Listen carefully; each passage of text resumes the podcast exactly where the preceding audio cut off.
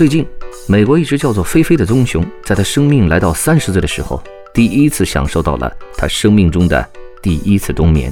菲菲是科罗拉多州一个马戏团的棕熊，它的老板一直让它冒充北极熊参加动物表演，因为它棕色的毛发已经因为营养不良变成了白的。在美国，像菲菲这样的棕熊还有不止一千头。去年七月，马戏团准备把菲菲连笼子一块卖掉，不堪的菲菲被动物保护组织发现并救助了下来。营养恢复后，菲菲不仅享受了冬眠，毛色也变回了它原来的样子。